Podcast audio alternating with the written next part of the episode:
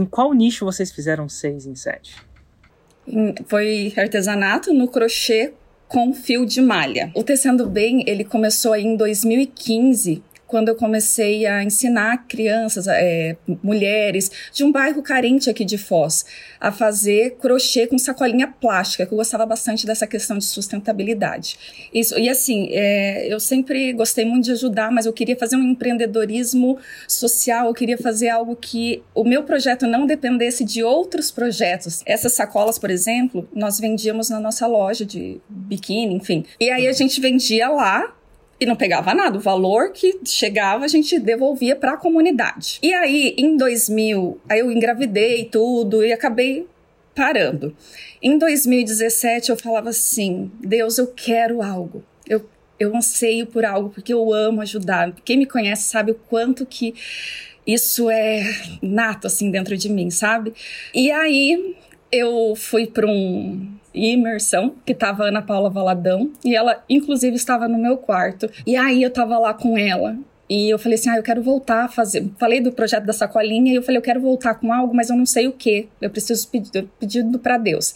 E aí ela orou comigo. Ela falou assim: olha, eu vejo caminhões e caminhões saindo com peças e mais peças e vocês atravessando fronteiras E ela guardou aquilo muito forte no coração dela. E em todas as vezes que ela pensou em desistir, ela lembrou daquela palavra. Mas espera aí, eu ainda não cheguei lá. E aí eu voltei e eu tinha fazia parte de um outro projeto social. E aí conversando com uma colega, ela nem era minha amiga, eu falei assim: "Ó, oh, Dani, vamos lá comigo ensinar as crianças a fazer crochê?" Crochê, daí só que eu não queria com sacolinha plástica, eu queria algo diferente. Então eu pedi para Deus: "Deus, o que que eu vou fazer?"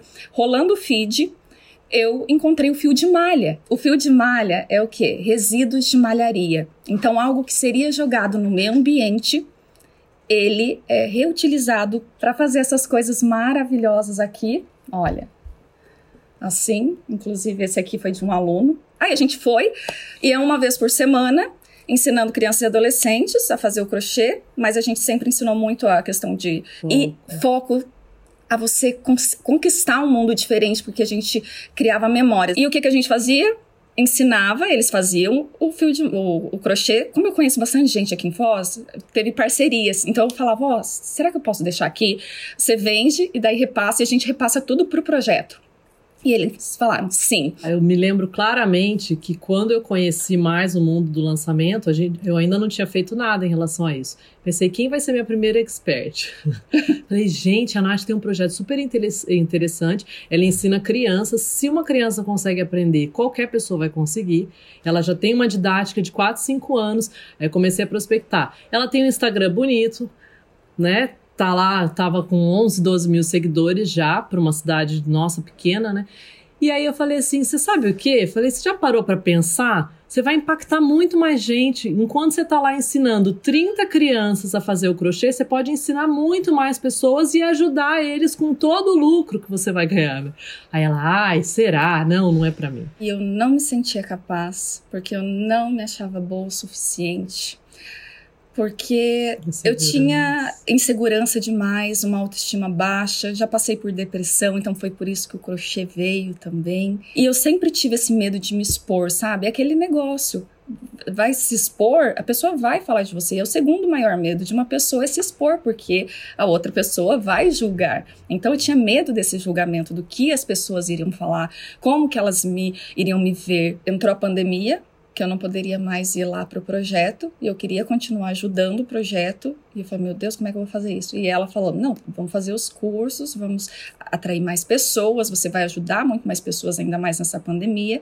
E você pode fazer o que você quiser com o dinheiro. Eu falei, então eu vou dar 10% do meu lucro lá para o projeto. Quando ela aceitou, eu falei, gente, a gente é, é, ficaríamos umas três lives aqui para contar o quanto a gente cresceu, sabe, Eric? Começamos primeiro. Fizemos aí um lançamento só, teste, um semente, né? Eu orava, a gente, antes de começar o lançamento, falei assim: Deus, se a pessoa não tiver dinheiro, por favor, que ela não entre, pai, por favor. Não Olha, que ela não compre. Não, Deus, que ela compre sim, porque vai melhorar a vida dela. Ela vai conseguir uma renda extra Eu falei, e aí eu comecei, eu falei assim, gente, e hoje é, um, é algo que eu falo muito. A pessoa fala para mim, você não tem, eu não tenho dinheiro. Eu falei, é aí que você precisa começar. Porque você precisa sair da sua zona de conforto, sair de onde você está para fazer algo novo. Enquanto você ficar no mesmo lugar, minha filha, você não vai, não vai acontecer nada com a sua vida. Você vai ficar reclamando do mesmo jeito. Então nós fizemos o quê? A partir do momento que a gente fez o primeiro lançamento, que a gente sabe que é só um teste, nós já vendemos 30 cursos. No segundo, a gente falou: vamos, vamos começar a investir então no tráfego? Vamos. Fizemos do jeito que a gente conseguia, investimos lá mil reais, voltou 18 mil. No terceiro, que daí a gente não investiu nada, praticamente voltou 18. No quarto, a gente investiu 5 mil e voltou 30. No quinto, voltou 40.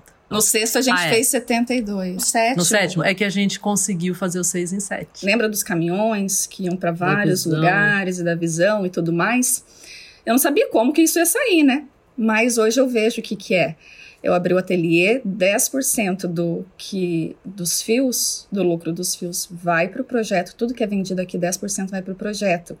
Ou seja, hoje saem caixas e caixas todos os dias para todo o Brasil, gente de outros países querendo comprar, sabe? Então, assim, se cumpriu, tá se cumprindo. E tudo isso por uma palavra, porque eu não desisti diante de todas as dificuldades que apareceram, mas foram elas que me fizeram crescer e que me ajudaram a levar mais esperança para essas crianças e adolescentes.